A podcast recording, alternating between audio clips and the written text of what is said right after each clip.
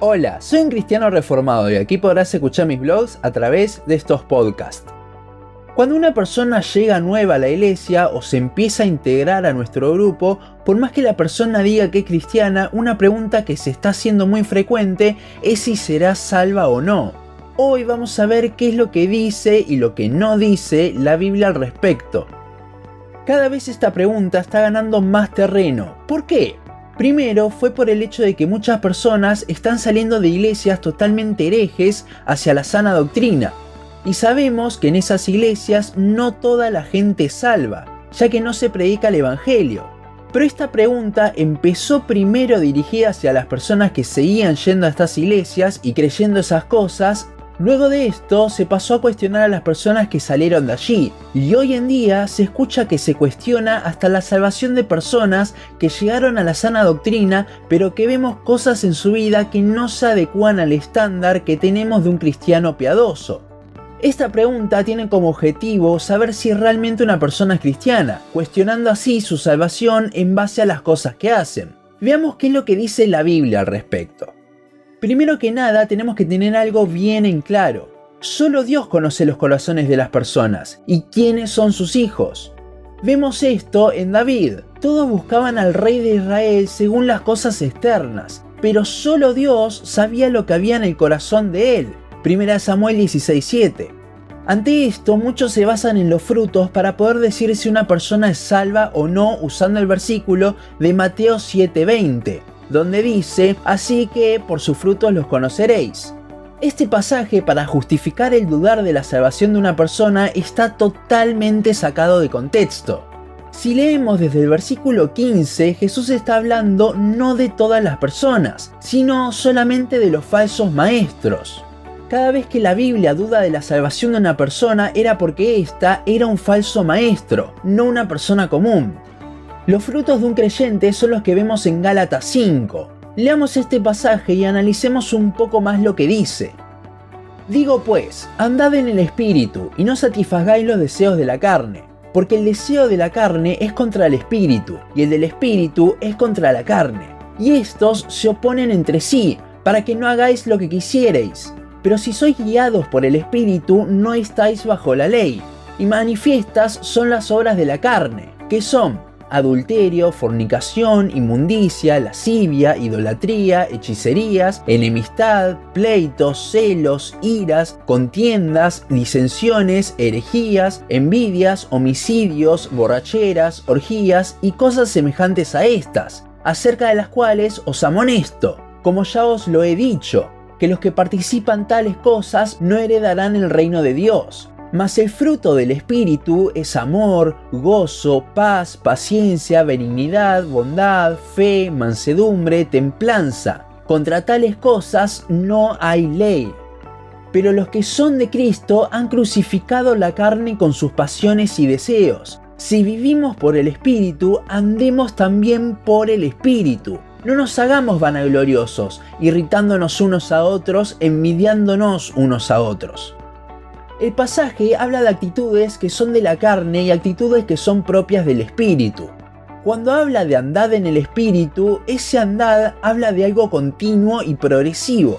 Sin embargo, sabemos que la vida cristiana no siempre es una línea hacia arriba. Caemos muchas veces. Lo vemos por ejemplo en Pedro, quien estaba teniendo un crecimiento impresionante con el Señor, pero luego lo niega tres veces y vuelve a vivir de la pesca.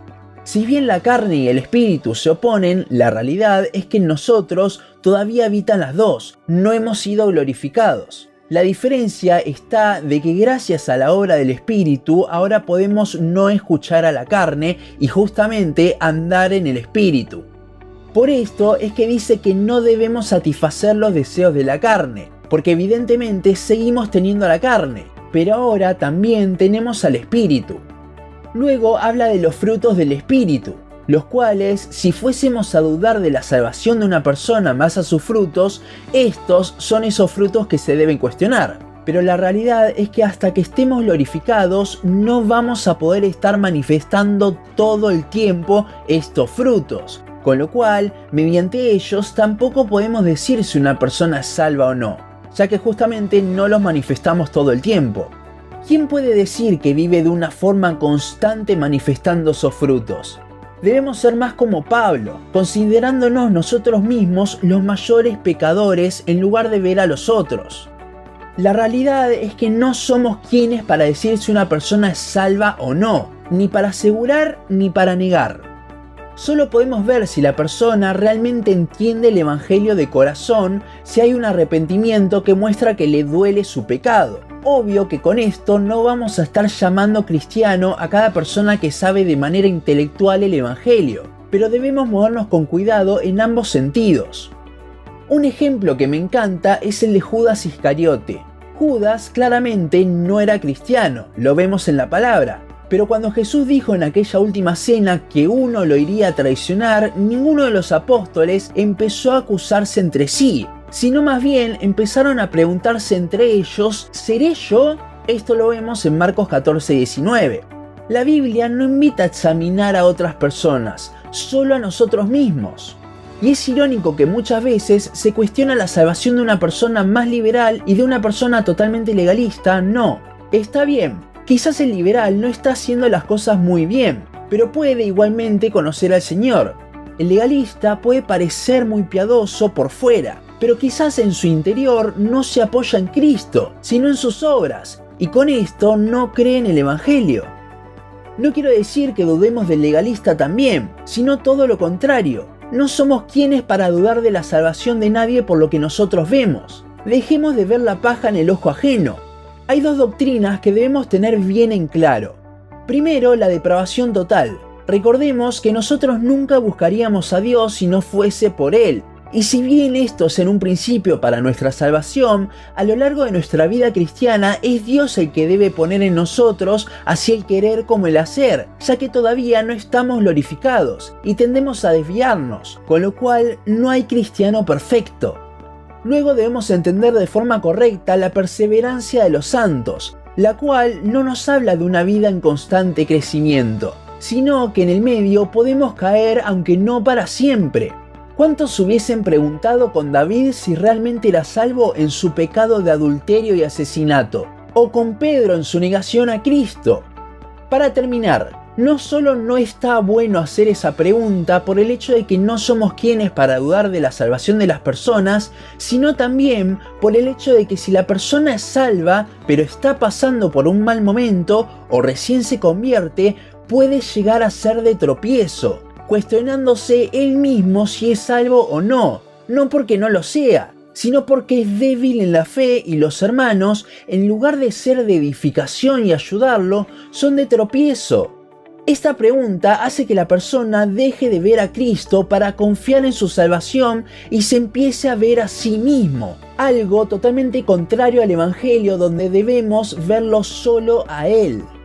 Dejemos de hacer esta pregunta que no edifica lo más mínimo. Si vemos que una persona no está viviendo de una forma piadosa, en vez de dudar de su salvación y cuestionar, debemos intentar edificar a la persona, repasando el Evangelio, el cual no es solo para la salvación, sino también para nuestra santificación, ya que viviremos de una forma más parecida a Cristo por lo que Él ha hecho en la cruz. Si una persona viene de una iglesia hereje, no dudemos de su salvación, sino que debemos empezar a enseñarle la sana doctrina y ser de edificación. Si una persona asiste a una iglesia que no predica el Evangelio y dice ser cristiana, en lugar de dudar directamente de que sea salva, repasemos el Evangelio. Quizás la persona lo sabe de una forma básica, por los pasajes que ha escuchado o leído en la Biblia con lo cual esa persona debe profundizar en el Evangelio y con el tiempo se dará cuenta de que lo que está escuchando en esa iglesia no es algo bíblico. Dudar de la salvación de las personas no edifica, lo que edifica es el Evangelio. Dejemos de hacer esta pregunta de tropiezo y comencemos a conversar más sobre Cristo. Recuerda, el Evangelio no es solo para nuestra salvación, sino que también lo debemos aplicar día a día y con ello Dios nos santifica. Hasta aquí nuestro podcast de hoy. Seguinos en Facebook, Instagram, YouTube y Spotify. En todas nos encontrás como un cristiano reformado. También seguinos en uncristianoreformado.blogspot.com para leer el resto de nuestros blogs. Nos vemos en la siguiente ocasión.